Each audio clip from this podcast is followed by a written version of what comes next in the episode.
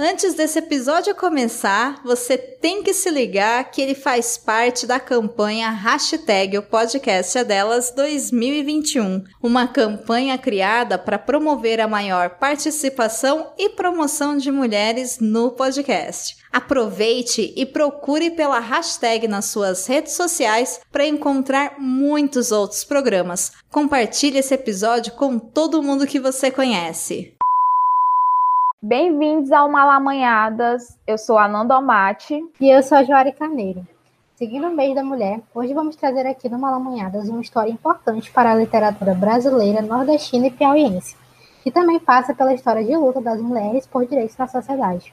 Vamos refletir sobre a história da escritora piauiense Amélia Bevilacqua e, a partir de então, discutir a presença da mulher nos espaços de produção literária brasileira. Para isso, contamos com a presença da pesquisadora Algemira de Macedo Mendes, que é graduada em Letras na Universidade Estadual do Piauí, mestre na área na Universidade Federal de Pernambuco e doutora também em Letras na Pontifícia Universidade Católica do Rio Grande do Sul, com a realização de doutorado sanduíche na Universidade de Coimbra e com pós-doutorado pela Universidade de Lisboa. Atualmente, Algemira é professora de mestrado em letras na UESP e na Universidade Estadual do Maranhão. Além disso, Algemira é autora de mais de 30 livros publicados, entre organização, livros autorais e capítulos de livros, também tendo vários artigos publicados em revistas nacionais e internacionais.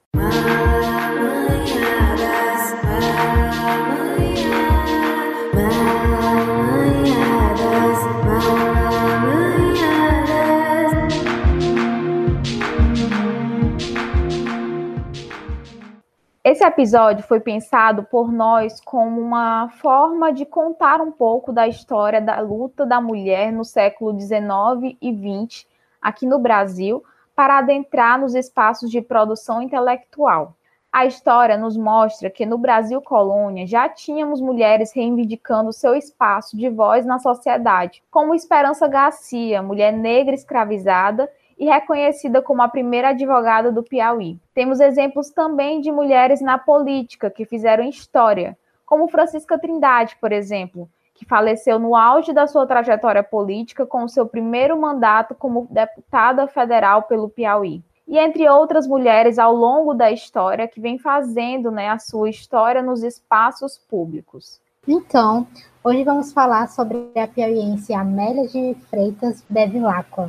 Ela nasceu em 7 de agosto de 1860 em Jerumenha, município piauiense, localizado no Alto do Parnaíba. Em seus primeiros anos, ela foi morar em São Luís, onde viveu também suas primeiras produções e atuações na literatura. Depois concluiu seus estudos em Pernambuco, onde começou publicando seus trabalhos em revistas e foi uma das fundadoras da revista Lírio, que era voltada ao público feminino. Amélia foi uma escritora com muitos talentos. Ela era cronista, ensaísta, romancista, poetisa, contista e crítica literária. Multitalentos dentro da escrita, e com tudo isso, ela ainda foi pioneira na luta pelos direitos das mulheres para adentrar os espaços. Em 1930, Amélia se candidatou a uma vaga aberta na Academia Brasileira de Letras depois do falecimento de Alfredo Puyol. Ela foi a primeira escritora a fazer isso, no entanto, o regulamento da casa, que até então não especificava o gênero, foi entendido pela maioria dos componentes da academia que não era permitido a entrada de mulheres. A academia só aceitou uma mulher a ocupar uma cadeira em 1977, com Raquel de Queiroz. E é com esse pequeno resumo com relação à trajetória da Amélia, começamos nosso papo com a pesquisadora Algemira Mendes. Olá, Algemira, tudo bem? Seja bem-vinda ao Malamanhadas. Foi um prazer participar, é um prazer participar desse momento importante para falar dessa escritora tão cara à nossa cultura, à nossa literatura piauiense, porque não brasileira. E muito obrigada pelo convite.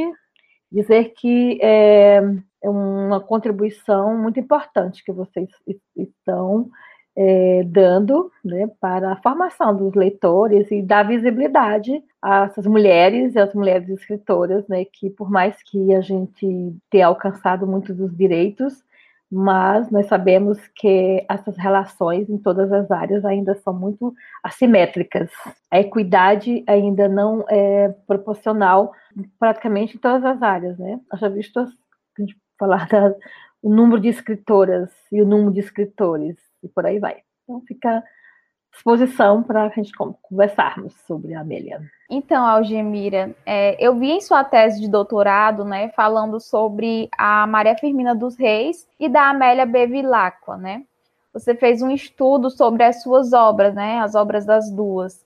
E eu queria que você contasse um pouco sobre como foi estudar o trabalho dessas duas mulheres nordestinas, né, e o quanto elas são importantes para a história do movimento das mulheres no Brasil. Eu comecei a pesquisar Amélia Bevilá quando, quando, por ocasião do mestrado, em 1999, quando eu me submeti ao mestrado pela Universidade Federal de Pernambuco, e conheci uma professora, escritora, Luzilá Gonçalves, muito conhecida hoje na, no, no, no círculo literário brasileiro, e, então, ela me, ela me apresentou praticamente eu como professora, já era professora da Universidade Estadual, desconhecia, porque eu nunca tinha estudado, é? apesar de ter no Piauí, na Assembleia Legislativa, uma lei né, é, que a obrigatoriedade dos estudos sobre os estudos literários piauienses nas escolas, isso é, não tem sido efetivamente, e agora principalmente com a questão do Enem. Mas, enfim,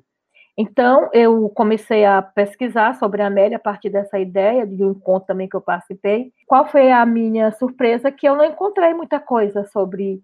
Aí eu fui à academia, nos arquivos, então eu encontrava o que é, é só uma nota bi biográfica dizendo que ela foi ca casada com o grande jurista Clóvis Bevilacqua, né? Depois uma, eu encontrei numa, numa tese de uma professora também daqui do Piauí, que citando que ela ela tinha sido muito importante, né, por ser mulher do Clóvis Bevilacqua, é, que era uma, é, falava de escritoras, e depois na, na, na, na Maria Mary Del Priori também, História das Mulheres do Brasil, eu encontro um artigo que fala sobre as mulheres do sertão, e cita a Amélia Bevilacqua.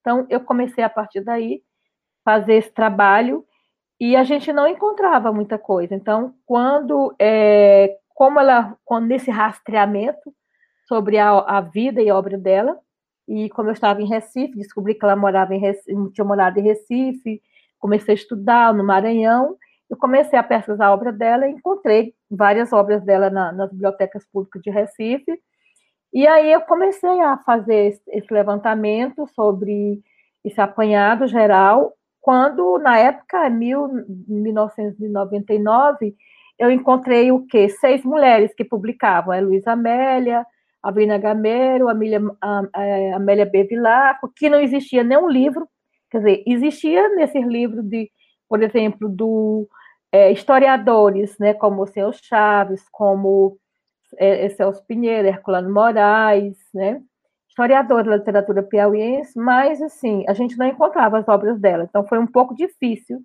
E depois eu descubro que no arquivo tinha as obras dela, mas não podia. Se eram obras raras, não podia sair as obras de lá. Então, assim, é, alguns poucos têm acesso a esse tipo de obra, né? Então, é, foi através desse meu contato com Recife que eu consegui as obras dela. Hoje, graças a Deus, eu tenho, ela tem mais de 20 publicações, entre romance, conto, crítica, tradução, é, é, palestras, artigos em jornais, e, e assim, eu estou conseguindo já praticamente fechar a obra dela. E aí foi que, que nasceu eu, eu, um livro que depois foi publicado, Amélia, A Imagem da Mulher, né, na obra de Amélia Bevilacqua, onde eu faço esse estudo do, da submissão, a transgressão, e eu demonstro através da, da, da obra dela que ela foi essa mulher importante no, nesse construto desse que a gente chama hoje desse empoderamento feminino. Então, assim, ela já lutava por educação, já lutava por é, conquista do voto, né? Por exemplo, na narrativa, ela tem um livro através da vida que a personagem Maria da Luz, ela não podia estudar, é porque meninas, meninas, a, a, a o ensino é, ele só vai começar em 1827, é que o ensino torna público. Antes disso, é, o ensino era particular para algumas mulheres, algumas de classe alta, né? E quando se tinha, que no caso do caso da Amélia, né? E quando ela estudava, a mulher estudava, era uma mulher que aprendia as primeiras letras, não era, não era dado o direito de aprender a lógica, que é a matemática, física, o, é, é, o latim. Então, assim, a personagem dela ficava atrás da porta, ouvindo o professor particular que ensinar o irmão. Então, ela aprendeu latim através do professor do irmão, essa a personagem. Então, assim, ela reflete um pouco essa sociedade do final do século XIX e início do século XX, nessa obra é, Através da Vida, que foi uma das obras é, analisadas no, na dissertação de mestrado, que depois foi publicada. E passou-se o tempo. em 2003 eu, eu retornei ao doutor, eu fui retornei meus estudos, fiz doutorado e eu comecei a, eu achei que o mestrado tinha sido muito pouco para poder é, a gente tentar pagar essa dívida com a importância da Amélia, o trabalho dela e pouca e não se tinha muita produção, né? Uns quatro artigos, não se tinha dissertações, não se tinha teses sobre a Amélia, então assim é um dos primeiros trabalhos graças a Deus a gente já ela é estudada até em Portugal, tem uma amiga que estuda, e a partir disso ela foi sendo divulgada, e assim como Maria Firmina, e então foi aí que eu cheguei.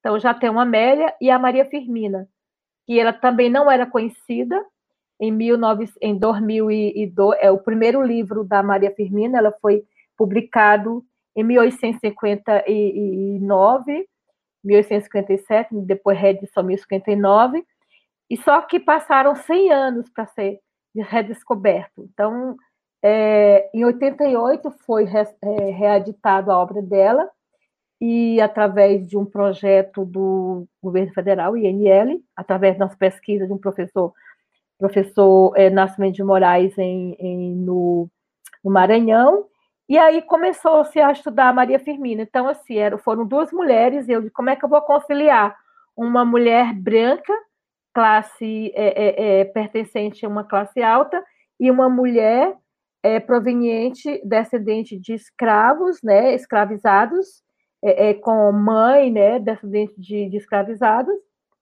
e que viveu a vida toda em São Luís, que não viajou para além de, da, das, das circunvizinhas, né, da região, da região, mas ela foi muito, teve um papel muito importante. Ela foi educadora, ela foi. É, é, depois eu começando a pesquisar através dos jornais a, a obra dela e o que ela publicou, e foi professora, não é? Professora concursada, professora Régia, publicou um livro que, que, que denuncia os, maltra, os maus tratos da escravidão e aí eu, eu tentei ver essas mulheres, qual o lugar dessas duas mulheres na história da literatura brasileira, entendeu? Aí de um lado a Amélia e do outro a, a, a Maria Firmina. E a gente vai ver que dentro da história, apesar da sua importância, é o não lugar, porque elas não são escritas, não, não, não eram, melhor dizendo, não eram escritas, não eram estudadas, não eram publicadas, né? Quer dizer, Maria Firmina conseguiu uma ascensão maior agora, né, nos últimos tempos, mas assim, a Amélia ainda continua, a gente ainda está é, engatinhando no processo de é, reedição da obra dela, pra, justamente para isso, para a gente difundir e, e, a obra, tanto a obra da Amélia como a obra da Maria Firmina, demonstra através de, de uma análise, de, através de um estudo, de pesquisa muito rígido, é, muito criterioso, entendeu? Que atende tudo aquilo que se diz o que é literatura, né? O que é ficção, né? Então, ela, ela, ela, é, são textos que nos ensinam, são textos que nos faz refletir, são textos que nos modifica enquanto seres humanos e, e modifica o próprio meio. Então, assim, elas foram revolucionárias. Então, Gemira, a gente sabe, né, que a Amélia é piauiense, mas que ela passou a maior parte da sua vida tendo contato com a cultura maranhense. Inclusive, foi em São Luís que ela deu seus primeiros passos, ou melhor, suas primeiras escritas, enfim. como que tu vê essa influência da cultura do Maranhão na formação da Amélia?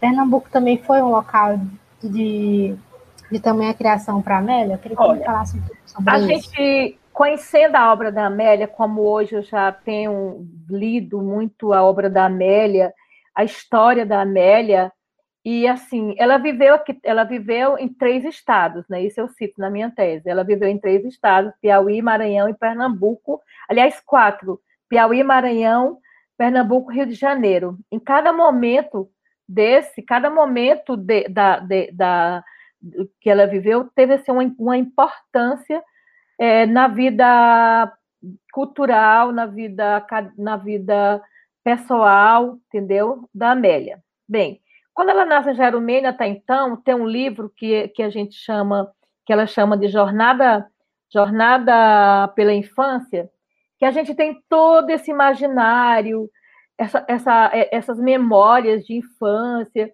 de, das pessoas que ela conviviam, do, da, da a, é, os, os que habitavam no meio dela. A gente vê que é uma, uma vida pacata, uma vida, apesar de, de o pai dela já era juiz, entendeu, na época, e mas assim, aquela vida bem rural ainda. Então a gente, mas ela já, ela, como ela mesmo diz, quem a incentivou, quem abriu, né, os olhos dela para quem começou, quem inspirou assim a, a, a, a, ela ter essa preocupação com a leitura foi o, o irmão dela, o João Alfredo, e o Clóvis Bevilacqua, que eram muito amigos. Eles estudavam em Recife, né? E, e, ele, e ela, depois eles, eles, eles se encontravam e ela começou a conhecer, ele era noivo até da irmã dela e acabou casando com, com ela, com o Clóvis, né? Então, assim, ela teve o pai que também, né? O, o, o, é, o pai dela, que é um escritor também, muito que escrevia também, não é? é o Manuel de Freitas, né? Eu estava lembrando que é para Lúcia de Freitas. E, e assim, ela, ela, ela teve uma vida, a gente diz assim, não, ela começa, não existia educação, não existia uma instrução formal, uma escola, a mulher ela começa a, é, os primeiros, a classe economicamente é, é, abastecida, tinha acesso, mas não numa escola convencional, muitas vezes professores particulares, né? Escola, pequenas escolas particulares. Então a gente sabe que a Amélia pertenceu a esse grupo, a gente não deve esquecer que ela teve esse privilégio, né? De ter esse leitor em casa, esse, esse viver nesse ambiente é, é, da escrita, não é? Nesse ambiente já nasceu com o pai já advogado, entendeu? Então, assim, era, é uma situação diferente. E ela, ela teve essa tradição. Então, quando morava, quando foi para. Aí voltava para aqui, porque era muito da. Do, o pai dela foi presidente do, da província, que tipo que governou Piauí, Maranhão e Pernambuco, né? E então ela vivia nessa vida meio nômade. São Luís, ela teve as primeiras quando estava no Maranhão, as primeiras letras formais mesmo. Daí já já acredito que ela já tenha, é, é, é, a gente vê que, que ela parte pelas, pelas memórias, a gente sabe pelas memórias dela, participava é, de, escrevia, mas não tinha muita vergonha de mostrar seus escritos, né? Ela, ela confessa que, que foi um dia muito difícil ter que mostrar a, a, ao doutor Araripe Júnior esses escritos dela. Então, ela, a, a gente vê que lá, como ela tem acesso à instrução formal, e ela já tinha esse ambiente letrado em casa, né? Então foi um passo para começar essa, esse gosto dela, né, pela leitura. Mas assim, a gente não sabe, não, não é dito e nem eu vi em documentos assim, se ela concluiu assim um, um tipo uma uma eu, ela fez ela fez pelo, pelas memórias digamos assim o básico não é aquela ler escrever e, ler e outras línguas, essa educação, né, que era destinada à mulher, né? E depois ela foi é, como uma autodidata, né? E depois, como ela chamava o marido dela, o, quando a, no casamento ela chamava o mestre, né? E essa ideia que a gente tem de mestre, professor, então, e ele era professor, né? Então, assim, a gente sabe que ela aprendeu muito também, né? Com o Cláudio Bevilacqua, um dos maiores juristas, autor do Código Civil de 1917, né? É, que é, era é, muito é, conceituado e respeitado né, como professor. Então, assim, nós, a educação dela passou também por isso. Mas, assim, o que eu vejo é que a influência mesmo dela foi em Pernambuco. Quando ela vai para Pernambuco, né, que não era ainda casada, né, ainda vai como jovem, quando o pai vai assumir esse novo, essa nova função administrativa, e lá ela continua, né, os seus estudos e, e é, começa a participar do, dos jornais, né, publicar em jornais. Foi aí que ela começa a, conviver também com um grupo muito importante, o chamado Escola de Recife, e escritor como Araripe Júnior, Silvio Romero, é, o próprio João Alfredo, irmão dela, o Clóvis Bevilacqua, eram jovens intelectuais que influenciaram todo uma, um pensamento brasileiro positivista da época, né? Então eles eram tipo como os liberais, os, era digamos assim, era como se fosse a esquerda, assim traduzindo assim, é, é como se fosse assim a esquerda intelectual, digamos assim, né? Era era os anticlericais, aqueles que né, não estava muito não estava muito é, é, é, o compromisso com a ciência, o interesse pela ciência, e, então, isso aí eram mentes abertas, digamos assim. Né? Então, daí que essa influência. É... Então, a gente, nós temos essa parte da. A, a prima dela, Luísa Amélia, né, que foi a primeira poetisa é, piauiense também, né, que escreveu Georgina, escreveu Flores Incultas. Georgina a gente, a gente reeditou recentemente, que foi uma obra que também estava há mais de 100 anos, é, é, 135 anos que, que ela estava é, desaparecida. Então, assim, a gente vê que ela tem uma tradição. E Luísa Amélia também escrevia nos jornais de São Luís, escrevia para o Almanac de Lembrança em, em, em Lisboa, não é? Então, a, a, gente vê que essa. E ela, elas eram primas, apesar da Luísa Amélia ser mais velha, tá certo? é, elas, elas tinham essa ligação, então uma com, com certeza tinha esse trânsito, né? Então, essa influência, é, porque se a gente for pensar, a Luísa Amélia, ela está bem aí no, no romantismo, cronologicamente, certo? Nessa que a gente vai chamar simbolismo, é o, o, o final do romantismo, aí por aí parnasianismo, certo? E a Amélia, se a gente for pensar a escrita dela, quando ela começa em quando publica em, 19, em 1887, ela começa a escrever, a registrar, mas ela publica mesmo só em 1902, certo? Então, se a gente for ver, ela está nesse momento que a gente vai estar numa literatura é, saindo do realismo, certo?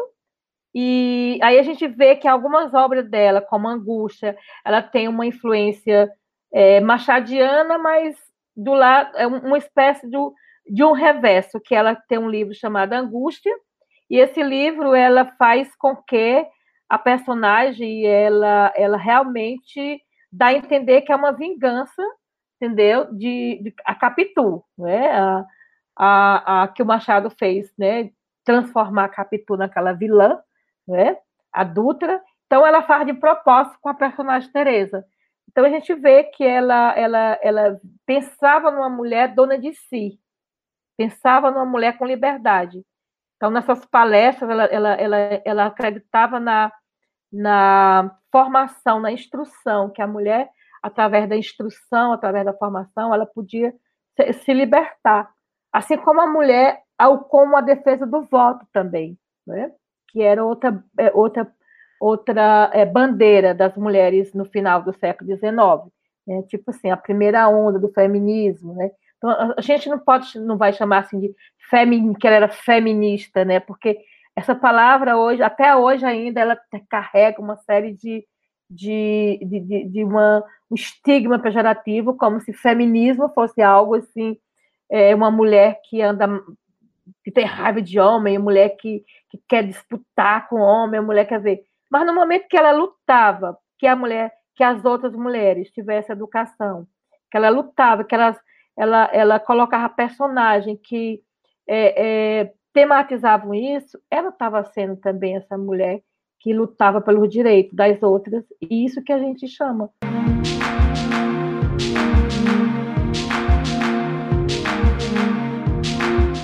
Não é sabido se Amélia leu Maria Firmina. Uhum. Entendeu? Ela morou em, em, Quer dizer, é outra geração. E a Maria Firmina teve. O tempo que a Amélia viveu lá, a Maria Firmina já tinha já tinha, já não estava mais assim em evidência, quer dizer, ela passou muito tempo no anonimato, não sei, as classes sociais diferentes, entendeu? Então, assim, os lugares, e Maria Firmina estava no, no é, em Guimarães, né? Então, assim, é, a gente conhece primeira escritora maranhense, Maria Firmina, né? E depois, quando, digamos assim, período que a Amélia morou lá em São Luís, no máximo, o que já não morava lá, a Luiz de Azevedo, se a gente for trazer assim para a cronologia. Então, assim, a, a, a, obra dela é uma obra que está já. A, a, é uma obra aberta, entendeu? Com perspectivas de, de, de, de século XX, sabe? De, de... Aí depois, quando ela vai para o Rio de Janeiro, é que a obra dela começa, é, é, quando ela mais produz, é quando ela mora no Rio de Janeiro, aí é que a obra dela vai estar tá no que a gente vai chamar dessa bela época, que aí a gente vê, por exemplo, é, participação dela na, em eventos culturais, entendeu? É, as personagens elas circulam no centro antigo do Rio, aquelas é, é, confeitaria, aquelas maisons parisiense, a modernidade do Rio de Janeiro, entendeu? Então, assim, é, um, é uma, é, são auspícios desse modernismo, né, que é justamente em 22, ela publica em 1902, cronologicamente, é uma obra ainda que ainda está muito é, é, ligada ao final do realismo, entendeu? E parnasianismo. Mas em 1913, 1900 e, e, e quando ela publica é, a Angústia, já, ó, nós já estamos daqui a sete anos, Semana de Arte Moderna, entendeu? Então, assim, e eles pensavam, viviam naquela chamada, aquela elite cultural, né? Então, assim, tinham, né? Vivia uma transição entre o tradicional e a modernidade. Então, de que modo, né, o trabalho da Amélia também influenciou a literatura piauiense, né?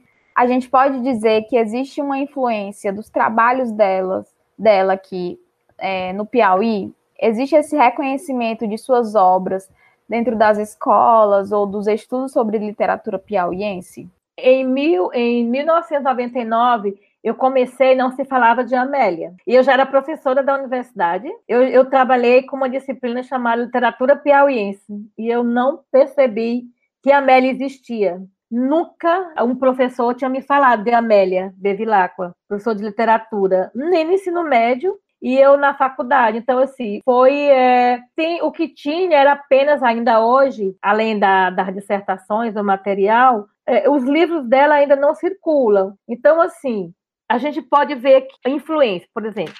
Lili Castelo Branco, ela produz um livro, publica um livro Ermelinda em 1961. E aí, se você for ver, Amélia, ela já pertencia à Academia Piauí de Letra. Então, ela, ela, ela, ela, ela participou, tem o discurso de posse dela da Academia Piauí de Letra. Então, assim, era uma mulher que morava no Rio de Janeiro, uma piauiense que publica é, que, que publicava no Rio de Janeiro, né, que publicava por editoras famosas na época, né, como a, a Garnier, mas ela, ela pertencia à Academia Piauiense. Então, isso a gente vê que essas escritoras, como Lili, é, Lili Castelo Branco, né, como a própria Alvina Gameiro, entendeu? Então, a gente vê que, que de, de certa forma, é, é, elas leram Amélia, né? Porque hoje a gente encontra é, esses livros, eles circulavam aqui quando era publicado, 1913, 1914. Entendeu? A gente que não encontra, por exemplo, quando, quando a gente foi, vai colocar no. Eles estão nas, nas bibliotecas hoje como é, obras raras. É por isso que a gente está nesse projeto né, de, de resgate dessa obra dela, é, para poder, sei lá, daqui a 10 anos, 20 anos, 30 anos, que em literatura e educação a gente, 100 anos é nada. Né? Então, assim, quem sabe daqui a, a, a terceira, quarta, quinta geração não vão estudar, né? Mas assim, para isso a gente tem que fazer esse trabalho de dar visibilidade, de reeditar as obras, porque é o que acontecia muito com as mulheres, elas escreveram e escrevem. Agora elas não são divulgadas, elas não são. Né? Hoje é que a gente está vendo que a literatura de autoria feminina, escrita por mulheres, tem tomado um rumo diferente, né? Tem várias, por exemplo, o Mulherio das Letras, tem vários coletivos, aqui mesmo tem a, a, a Lendo Mulheres, né? Lendo Mulheres, né? Tem outros né, coletivos, assim, e a gente vê que é, houve uma, uma ascensão das, das, das escritoras hoje, né? principalmente as escritoras por exemplo, Maria Firmina, pode dizer, a primeira escritora afro-brasileira, ela, ela abriu caminho, por exemplo, para a Conceição Evaristo, não é? a Conceição Evaristo, a Esmeralda Ribeiro, Cristiano Sobral e várias outras escritoras, né? Mas a Maria Firmina foi pioneira, uma mulher negra que escreve sobre, entendeu, a, o, o ser escravizado, né? E não colocando como algoz, né? Não colocando como como é, coisa, mas assim, como objeto, mas é, é, ressignificando né, esse ser e o tornando sujeito de sua história. E é isso que a, a, é, a escrita hoje das mulheres, né, que a gente não pode falar mais de uma é, escritora, não, uma, é uma escrita de mulheres, né? É como se não se fala em feminismo só. Feminismo, o feminismo, não, feminismo. Então, é, a gente tem que colocar o S, né? pluralizar né, essa questão hoje. Então, de certa forma, ela foi importante, né? como mesmo não morando aqui, mas havia esse, esse contato né?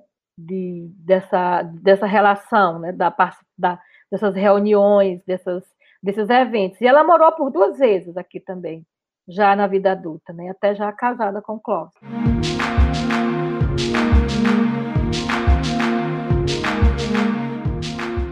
Você já conhece o financiamento coletivo do Malamanhadas no site padrim.com.br? Lá você pode se cadastrar e se tornar madrinha ou padrinho do nosso podcast. As contribuições variam de R$ reais até 120 reais, e a cada apoio você ganha recompensas que foram pensadas para que nós possamos nos aproximar ainda mais. E você, ouvinte, possa até participar da gravação do pod do Malamanhadas. Todas as informações estão disponíveis na aba Apoio no nosso site. É só acessar www.malamanhadas.com/apoie ou no próprio site do Padrim, www.padrim.com.br/malamanhadas.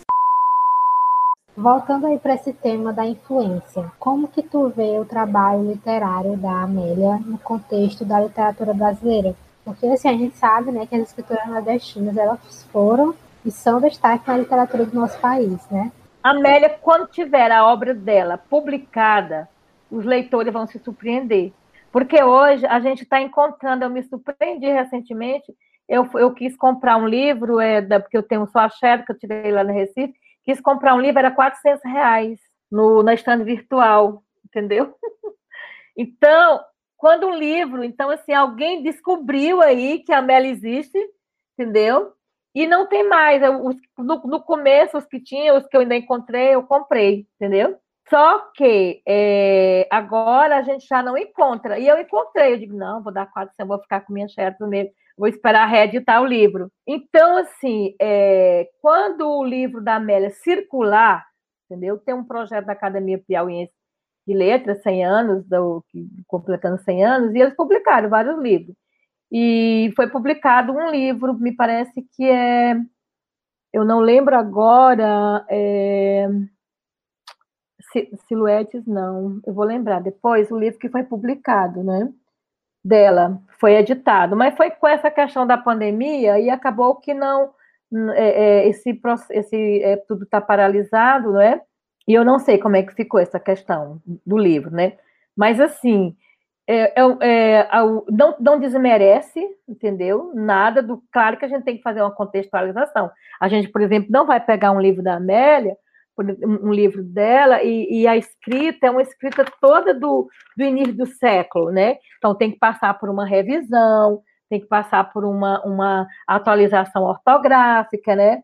Por exemplo, namorado, é noivo, chama consorte, entendeu? Então, muitas palavras que caiu em desuso, caíram em desuso. Então, tem, tem que ser feita uma, uma atualização, certo? Tem que ser feita uma, uma. E, mas a obra dela, por exemplo, está despertando uma, estudos, né?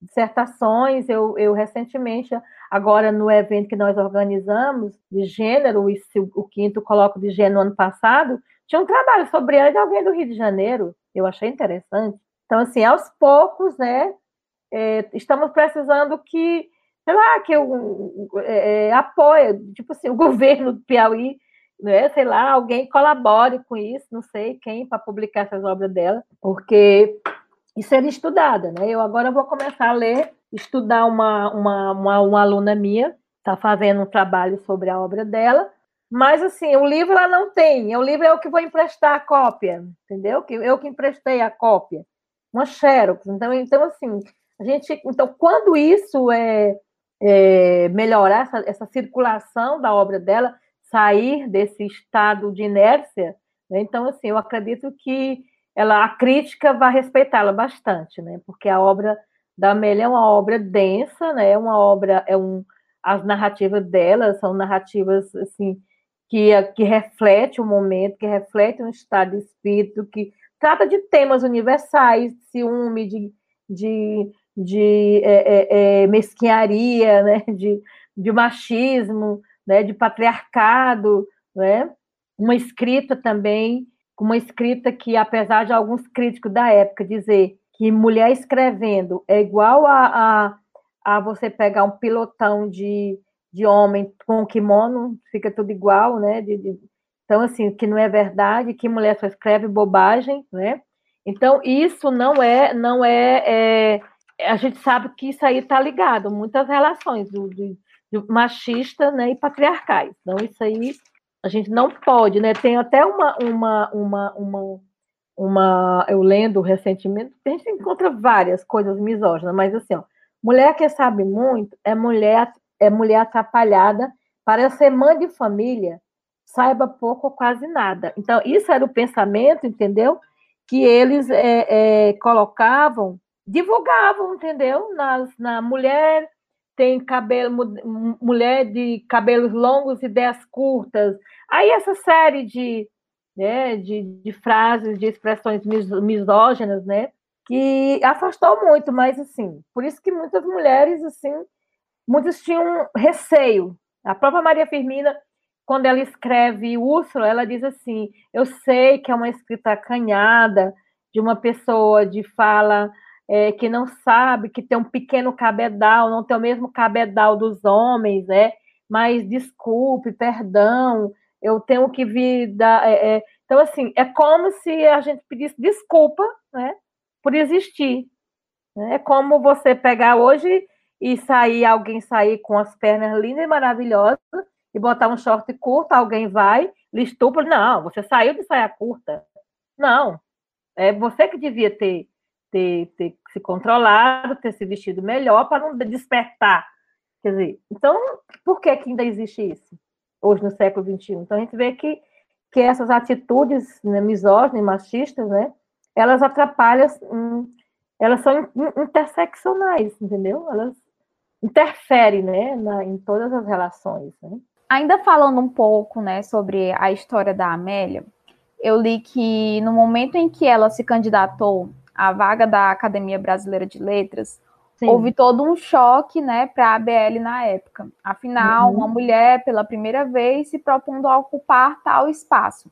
Uhum. Eu vi que o marido dela, né, que como você já tinha dito, o jurista Clovis Bevilacqua, é, apoiou, uhum. incentivou a sua inscrição. Claro. Ele, inclusive, foi membro fundador da academia e ocupava Sim. a cadeira 14. Uhum. É, pegando todo esse contexto, mesmo com o apoio de homens dentro da academia, de fato, foi hum. uma atitude muito além do que era permitido, né? E é nesse sentido que vemos a importância de Amélia para a luta das mulheres, que mesmo com um apoio de certo modo é, de alguns homens, ela ainda assim não estava autorizada a ter tal atitude, enfim, é tanto que não foi aceito a sua a sua entrada na academia? Sim. Esse caso, né, que gerou depois uma essa polêmica, essa celeuma, né, que gerou depois um livro chamado Academia de Letras, né, que ela pega todos os telegramas, todas as, as questões da pessoas que não apoiaram, entendeu? O, o que disseram, aí ela o que saiu publicado no, no, nos jornais, entendeu? Tudo ela, ela, ela escreve nesse livro, contando toda essa história. É, a gente tem a gente tem acesso a esse livro, a essa história, através desse livro, não é? Que é, é sobre esse, esse, episódio, que é no livro da ABL, né, da Academia Brasileira, onde diz assim, né, que é justamente porque lá no Estatuto da Academia dizia que assim, é, o, o estatuto dizia que o adjetivo brasileiros, né, brasileiros, né, que todo o homem brasileiro não podia, mas se referia a quê? Ao homem, ao sexo masculino. Então, era não foi permitido Amélia é, esse a, nem a sua inscrição foi aceita, não então, esse, esse, esse, esse episódio, ele demonstra o, o grande jogo né, de, de, de, misoginia existente. Por exemplo, a Júlia Lopes de Almeida, que foi a contemporânea dela, da, da, da Amélia, que escreveu vários livros, né, e vendeu muito, era, assim, era até adotado um paradidático, né, bastante utilizado, é, ela foi uma das, assim como Clóvis Bevilacqua e, e o Machado de Assis e outros, ela também ajudou ela era mais velha do que a Amélia. Ela, ela ajudou no, na organização dos documentos da criação da academia, não é? E, e o nome dela não foi colocado na lista, porque não podia ter mulher também. Só que ela não se inscreveu, né? E aí o Filermino, que era o marido dela, foi que ganha, que foi que foi colocado o nome dele no lugar dela. Mas até isso aí foram os sócios fundadores. Aí só depois foi quando abriu inscrição foi quando o Alfredo Punjol faleceu, foi que a Amélia, a Amélia se, quando a Amélia se inscreve, e a academia não aceita sua inscrição, justamente por conta que lá no, no, no estatuto da academia, né, dizia que, que era, just, era só homens, né, que deveriam, homens ser brasileiros, né. Aí eu tenho até uma, uma coisa que é, é, é interessante, que eu vou até é, colocar aqui, diz assim, ao chegar na academia, uma, uma notícia de bastidor desse livro, ao chegar na academia, uma notícia sensacional havia estado ali, acompanhada pelo seu marido, o pobre Clóvis Bevilacqua. Dona Amélia Freitas Bevilacqua, que fora levar a sua carta regimental comunicando ser candidata à vaga de Alfredo Pujol. Alarma na casa. Com a sua voz de besouro velho, que é mais um resmungo, João Ribeiro pede-me, vocês vejam se podem salvar a academia votando contra, porque eu sou obrigada a votar a favor. O diabo da mulher é muito minha amiga, cerca minha família de muito carinho, e eu não quero fazer novas inimizades. Quem disse isso foi o João Ribeiro, certo? Um, uma, um crítico literário, sendo da, um da academia também, e, e isso, aí, isso aqui é colocado num diário do, do Humberto Campos, que também, na época, é, é, é foi contra, e ele, depois de morto, lá mais de 50 anos, esse diário veio à tona. Esse diário foi publicado, o diário dele, né? Então, veja só, olha o diabo dessa mulher. Como é que uma pessoa que frequenta sua casa, amigo do Clóvis, e fala o diabo dessa sua mulher? Aí, Alerta a sessão Aloysio Castro, presidente, submete a apreciação dos estatutos da Casa Preliminar. Deve-se ou não, diante do estatuto, fazer a inscrição da candidata do sexo feminino. Há opiniões favoráveis em virtude dos compromissos tomados recentemente em entrevista à imprensa, quando procuraram tornar-se amáveis com as mulheres, né? Porque naquele momento, né, tinha aquela, a, a, todo aquele afago, né? Não se baixa a mulher com, nem como uma rosa, nem como uma flor, né? Quer dizer, por trás um discurso todo é, demagógico, né? Mas hei de fazer, é, é, meu velho, eu sou contra, mas já disse publicamente que era a favor. Agora tendo que sustentar. Aí assim eles vão, vão conversando e no final a gente diz assim: Mil, no Brasil, quando se diz brasileiro, significa indivíduo de ambos os sexos nascido no Brasil. Um, um discutia. Constâncio Alves leu o comentário. Dou a minha opinião. Não se trata de interpretação gramatical, mas de interpretação histórica. Hoje, pois, que os fundadores da academia sobrevivente informam o espírito em que foi redigido aquele artigo do Estatuto. Aí entra Coelho Neto, que é um outro né, conhecido, né, escritor que é, é, é, maranhense, né, que tem toda uma, uma, uma devoção também por Clóvis Bevilacqua e por Amélia. Clóvis Coelho Neto informou que no encontro com Lúcio Mendonça, que é um outro crítico, esse referindo à pretensão da poetisa do tempo, que ele dissera que a academia era séria e não admitia mulheres. Imagina, a academia era séria. É, Silva Ramos, na sua qualidade de membro de primeira diretoria, depõe batendo nervosamente na, na sua bancada. Eu posso dizer e afirmar que, quando votamos o estatuto, escrevemos a palavra brasileiro. Nos referimos unicamente a brasileiros macho. Riso alegre de todos. E a inserção de Dona Amélia e a inscrição de Dona Amélia recusada por 14 votos contra 7, com grande alívio, mesmo dos que votaram a favor. Então, olha só. Então, esse documento é um documento que, por si, não precisa nem explicar. Está todas as marcas de misoginia, todas as marcas de patriarcado, todas as, tudo. Né? Então, assim, ela era, é, ela era boa para receber, né?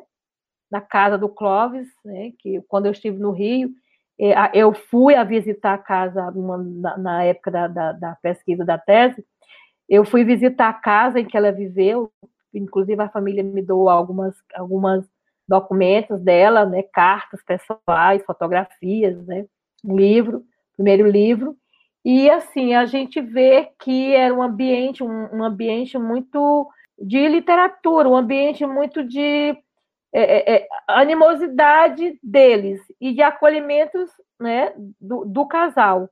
Então, o que a gente vê é que só em 1977 é que a, Raquel de Queiroz entra, e depois a gente vai ter a da Pinhon, outra escritora que também, é, Diná, Diná Silveira, foi outra que também teve inscrição e foi rejeitada, né? E depois foi assim. E depois disso, disse que dizem que o Clóvis Bevilacqua nunca mais pôs os pés na Academia Brasileira de Letras. Ele se sentiu muito né, preterido, né, pela, porque ele confiava nela, ele, né, ele era um incentivador, né, da sua escrita porque eu não vejo nenhum mal. Olha, depois de tudo isso que aconteceu com a Amélia, ela não chegou a ver a Raquel de Queiroz ocupar a cadeira na Academia Brasileira de Letras, né? Foram não. 47 anos, desde a primeira candidatura formal, uhum. até de fato termos uma mulher ela, ocupando Ela falece em 1942 a 43, se eu não me engano, porque eu sou muito, não sou muito boa de, com datas, mas é, é eu, tenho que, eu tenho que olhar no, no livro na minha pesquisa.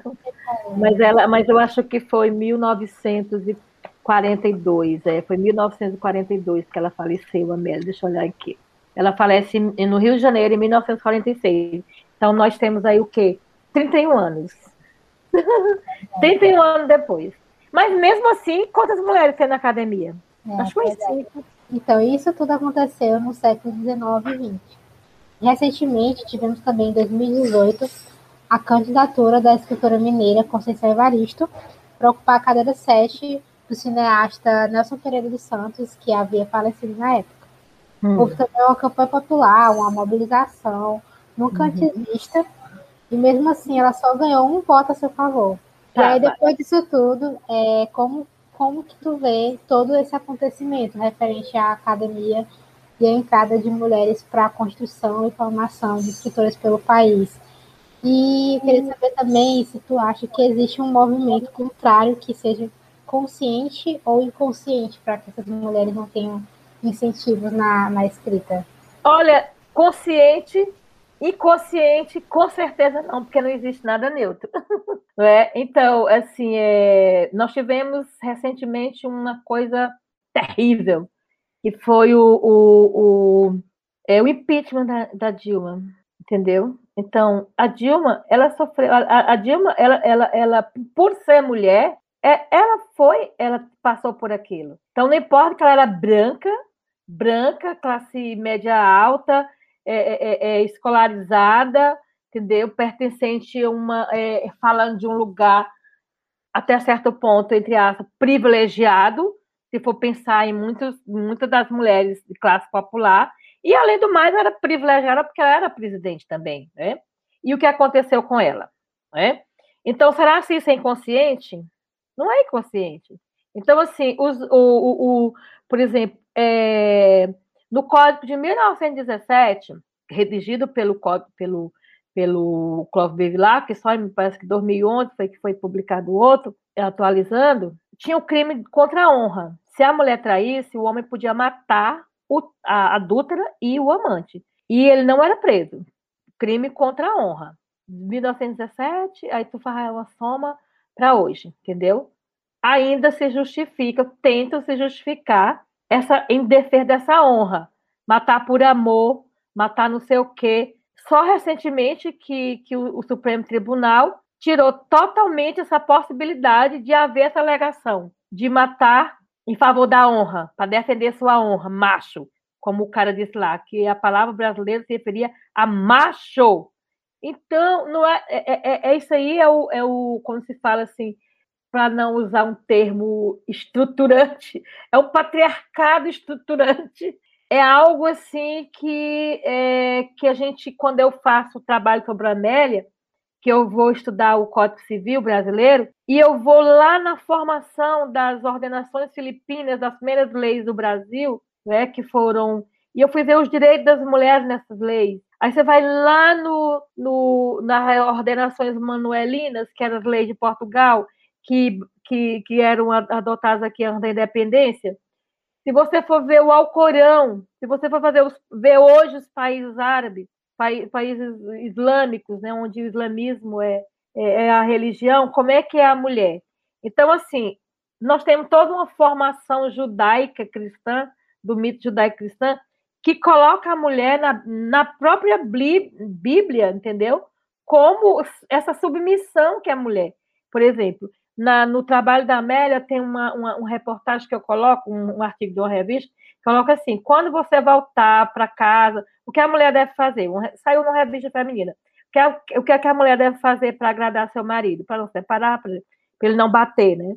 Não batê-la. Ela tem que, quando ele chegar, ela tem que estar tá, é, sorrindo, com seus, com seus entes todos limpos, banhada, comida na mesa. Aí tem todo o manual da mulher casada. Então, isso a gente vê que isso vai para todas as instâncias, para todas as relações.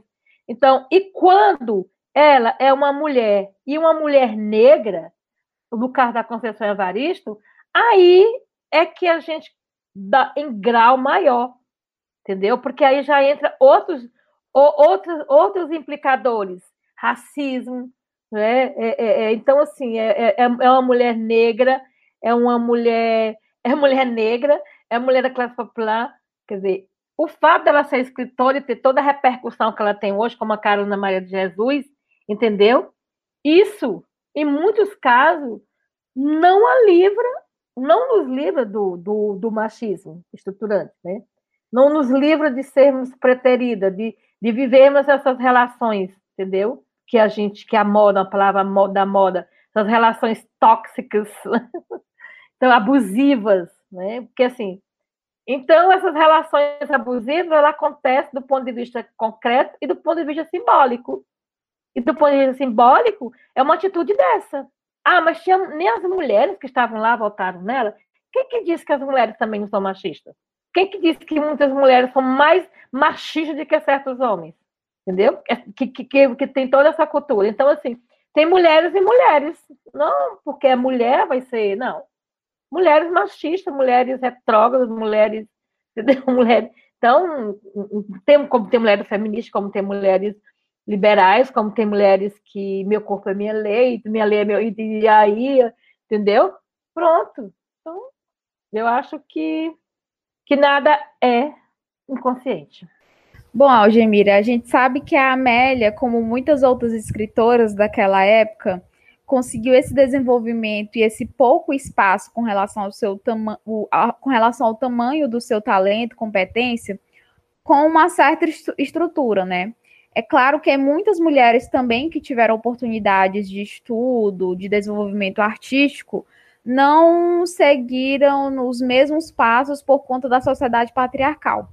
Mas você acha que, de certo modo, a condição social de Amélia ajudou em sua caminhada? Aliás, classe, meio econômico ainda é algo crucial para que as mulheres consigam espaço no meio da produção literária no Brasil? Claro que isso não é, um, é determinante, entendeu? Mas, com certeza, é, quando você não tem autonomia financeira, entendeu? E você não pode, é, quando você não tem uma, uma relações né, que te favoreça, né, quando você não tem espaço, quando você não tem inserção, quando você não tem. É, é aí fica difícil você é, conseguir destaque, não é? Então, assim, o Amélia circulava no, meio intelectual, né, do Rio, na, na, nas elites culturais e econômicas, né? Mas muitas mulheres também circularam nas elites culturais e econômicas, né? E não fizeram o que ela fez, não escreveu como ela escreveu, não criou personagens transgressores como ela, como ela criou, entendeu?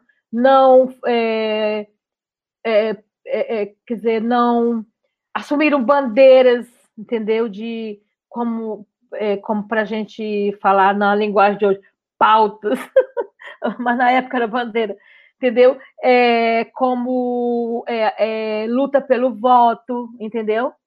Então, ela tinha um suporte, e com certeza, né, como ela chamava, a relação familiar dela era a base, né?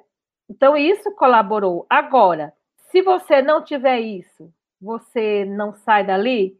Não, de alguma forma você tem que ter, né? Por exemplo, a gente vê a Maria Firmina, ah, mas como que a Maria Firmina, ela escrevia, ela publicava em jornais, ela, ela também ela tinha o seu grupo né, de apoio, ela tinha pessoas que, que apoiavam, né, que deram um, um pontapé. Então, assim, nada nasce assim, né, tem que eu acho que é uma, uma rede. Então, essas mulheres, muitas delas, utilizavam o que elas chamavam de redes, que a gente, numa palavra também que teve bastante na moda, sororidade, né? Questão da irmandade, da, da, da reunião, dos, do, dos coletivos que estão voltando, entendeu?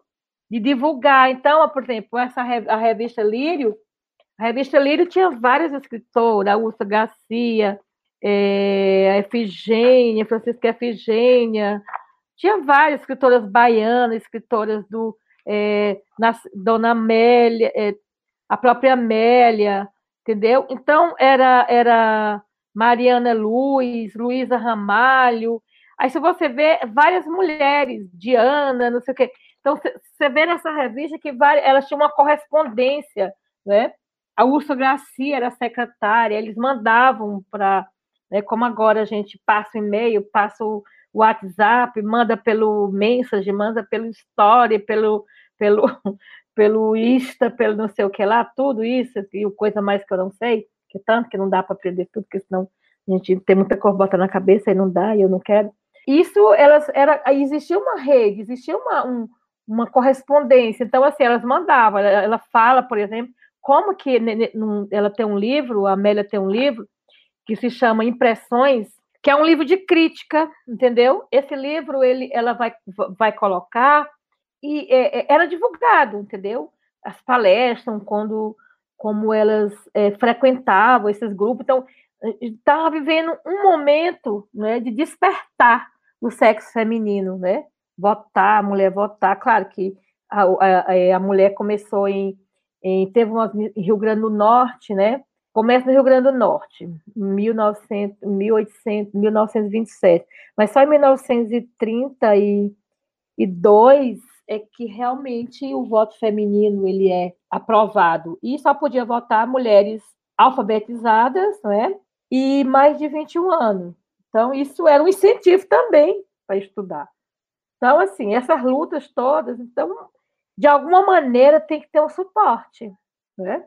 E, eles, e elas usaram a palavra, né? o veículo, a, o, quer dizer, a sua, a, a, a, sua ferramenta, entendeu? de, de emancipação, entendeu? E de resistência também. Foi a palavra, a escrita, o texto. Então, a escrita também é uma forma de resistência. E naquela época, e, sim, e, e, e, nesse período em que as coisas eram mais difíceis para, para a mulher, quando ela não podia andar só, quando a mulher casada não podia trabalhar, como a lei tinha que autorizar, quando as leis eram totalmente desfavoráveis à mulher, mulher, criança e índia tinham o mesmo sinônimo, né? São pessoas que deveriam ter é, responsável, o pai, o marido ou o irmão mais velho. Então, eram pessoas inaptas, né?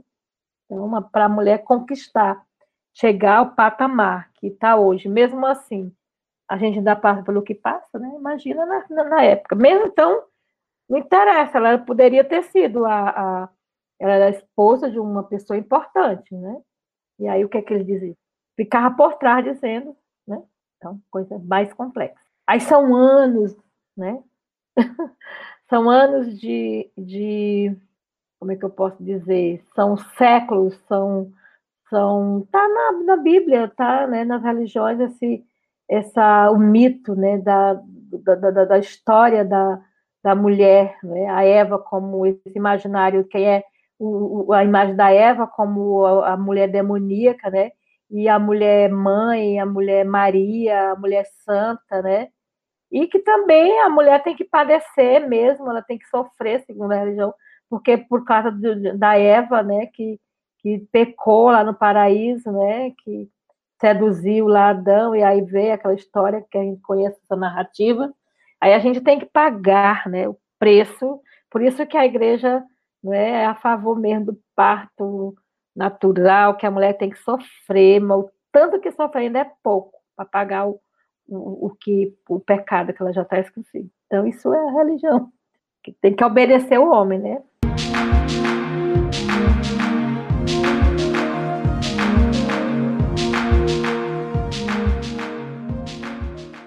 Chegamos no momento de darmos as dicas, né, sobre o, o tema do episódio. Então, hum. começando com a Algemira, né, você pode nos indicar, né, algum conteúdo hum. referente não só à Amélia, mas também a todo esse tema com relação das mulheres, né, que estiveram hum. lá no pioneirismo, né, dentro do, uhum. do grupo intelectual brasileiro. Uhum.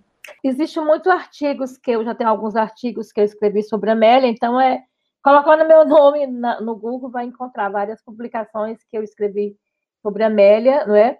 Mas, assim, nós temos é, os, os, tem vários livros né, que a gente publica no, no, no evento que a gente re, realiza, tá com, é, já estamos no quinto, literatura e gênero, né? E a gente sempre está publicando livros com palestras que, que tematizam sobre essa questão da mulher na literatura. E esses livros, alguns deles estão online, não é? É, é na, no, no site do NELIP, né? Que é o Núcleo de Pesquisa de Estudos Piauienses, lá da UESP, né? Alguns deles já estão, outros a gente ainda vai terminar de colocar, né?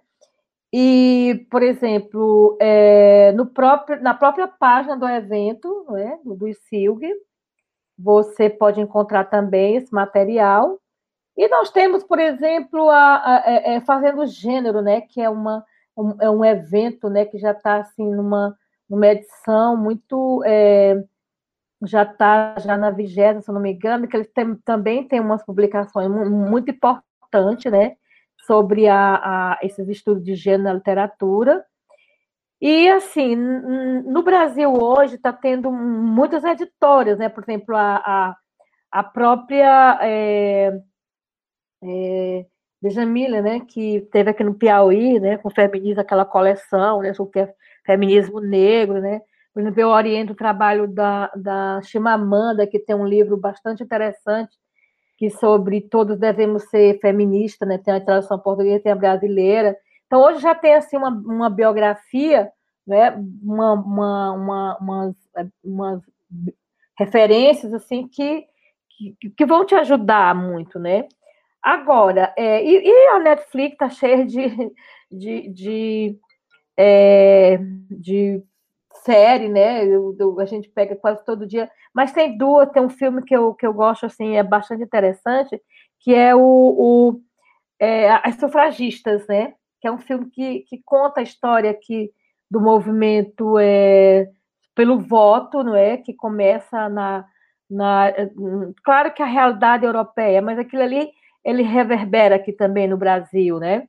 Então, quando aqui também teve todo a Berta Luz, né, e outras, Josefina é, Azevedo e outras mulheres, né, que, que tentaram, é, é, que trouxeram, né, que, que divulgaram, né, e, e tem também, por exemplo, uma, se eu fosse um livro assim que eu, eu, eu acho que todo mundo deveria ler, é Um Teto Todo Céu, da, da, da Virginia Woolf, né?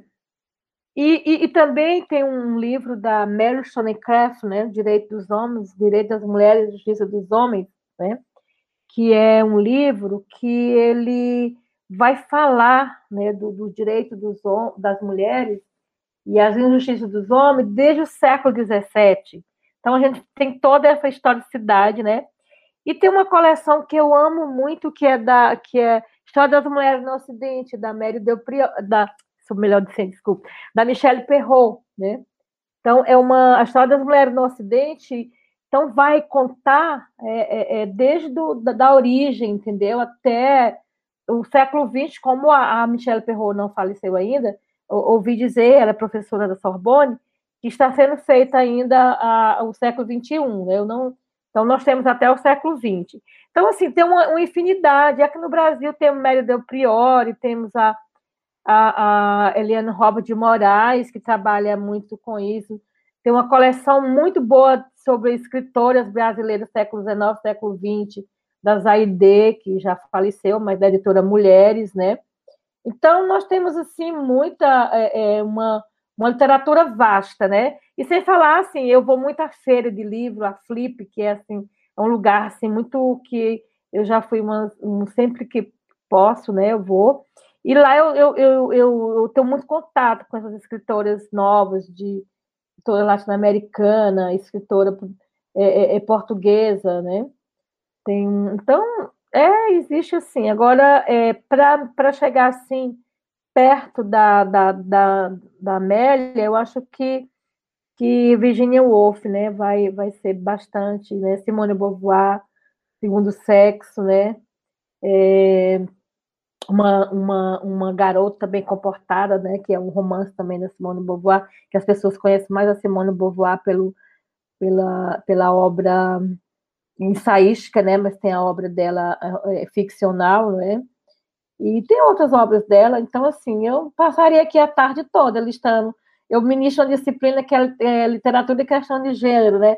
Que é justamente esse é, que eu ministro no mestrado e a gente discute essas teorias que eu falando aqui e trabalha essas escritoras, né?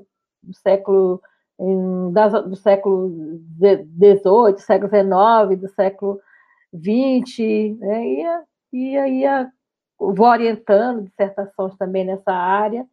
E, mas assim, o meu foco é trabalhar mais a piauiense.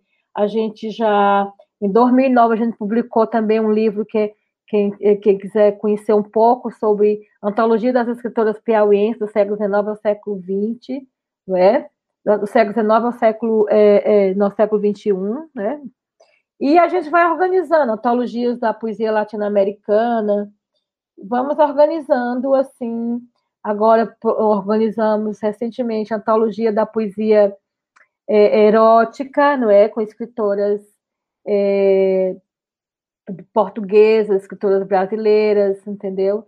Escritoras africanas e por aí tem muita coisa para a gente trabalhar. Estamos só começando. Eu vou falar aqui as minhas dicas, né? Mas não são muitas. Na verdade, é mais esse material que eu fui lendo, né, uhum.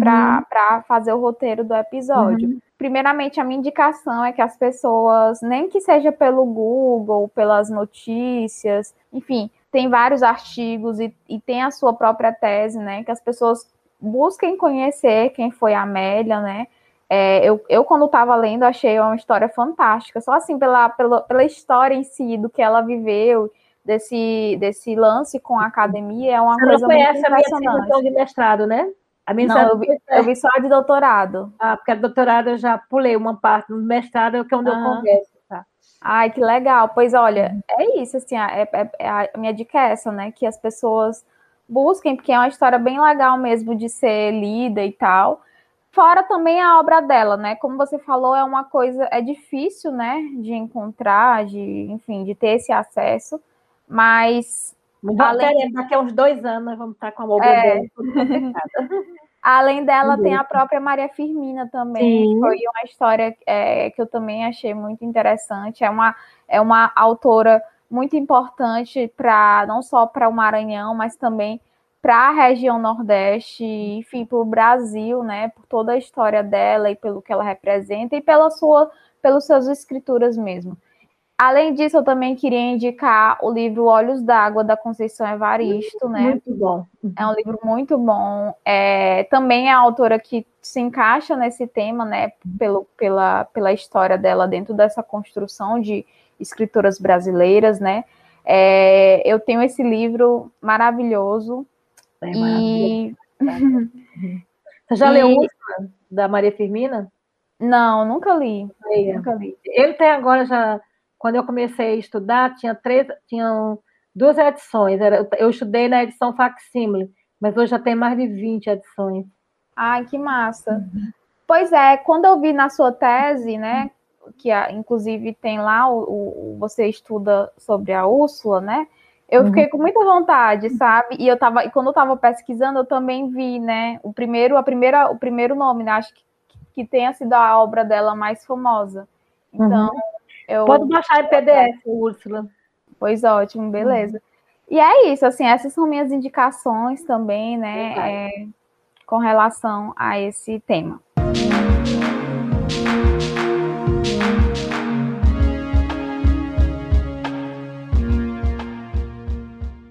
Então é isso, Algemira. A gente agradece. Foi assim um papo maravilhoso, né? Conhecer um pouco da história dessas mulheres, conhecer um pouco da história da literatura. Você, você falou aqui nas referências no final, mas durante todo o episódio você foi falando várias referências, várias autoras, né? Vários momentos. E a gente só tem a agradecer, né, por, por você ter aberto um pouquinho a sua agenda para estar tá falando com a gente, né?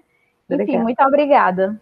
Obrigada a vocês, é um prazer e assim, pena que foi assim, eu já soube recentemente, eu não tive tempo nem de organizar assim, e também é um universo muito amplo, a gente se empolga, né, Emília? Então, é, é, eu tentei colocar, assim, o principal, né?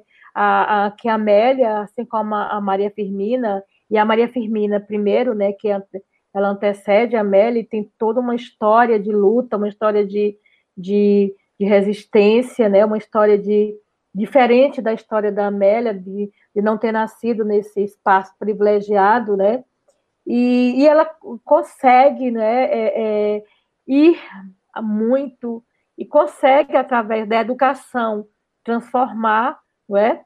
e encorajar outras mulheres, né? e, e assim como a, a Amélia também, não é?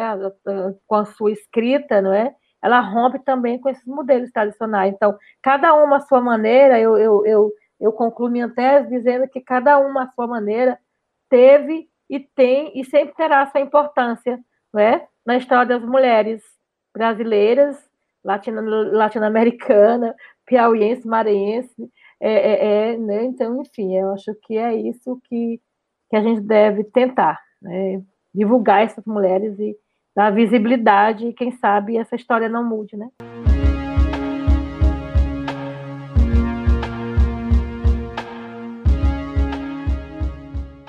Chegamos ao fim do Malamanhadas. Agradecemos a sua companhia até aqui. Conheçam o site malamanhadas.com, porque além dos episódios do podcast, há publicações de textos e reflexões nas colunas Porta Treco e Escreve Passarinha.